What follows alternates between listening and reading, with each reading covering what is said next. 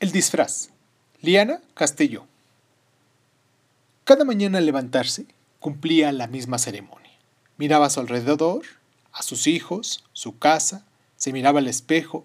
Lo que más le dolía de su realidad era aquello que no se veía, o mejor dicho, que solo ella veía. Dispuesta a dar la función de todos los días, comenzaba a disfrazarse.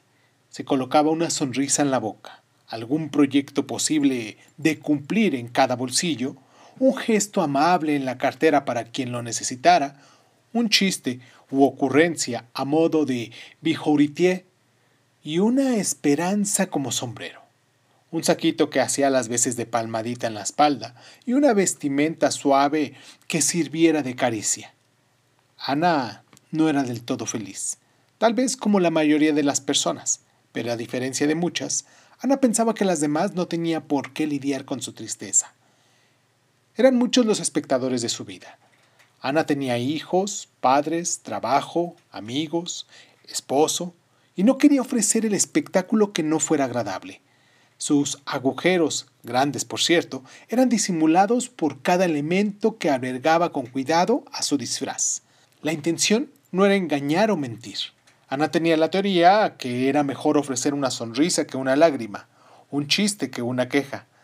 Cada quien tenía lo suyo. ¿Por qué entonces sumarle lo propio?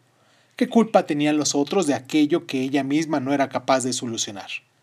Eran pocos, muy pocos los que conocían la verdadera Ana, la que no tenía maquillaje, la que se sentía sola, triste, la que tenía miedo al futuro. Apenas un par de personas tenían ese triste privilegio de no asistir a sus funciones y de estar detrás de la escena, de ver a la persona detrás del personaje. A pesar de su pesada mochila, Ana le gustaba estar alegre y siempre, o bien casi siempre lo parecía.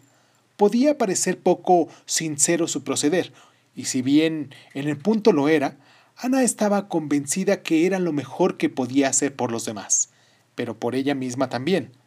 Cuando Ana se colocaba un proyecto en cada bolsillo y una esperanza como sombrero, lo disfrutaba, peleaba por ellos, era tenaz y entusiasta y en ese tiempo en el que Ana trabajaba por conseguir lo que deseaba, era feliz.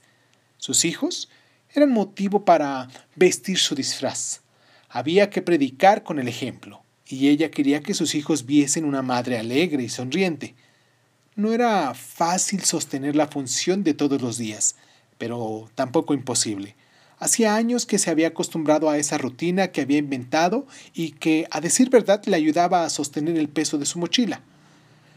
Cuando llegaba la noche, la función no terminaba sino hasta que Ana se acostaba y apagaba la luz.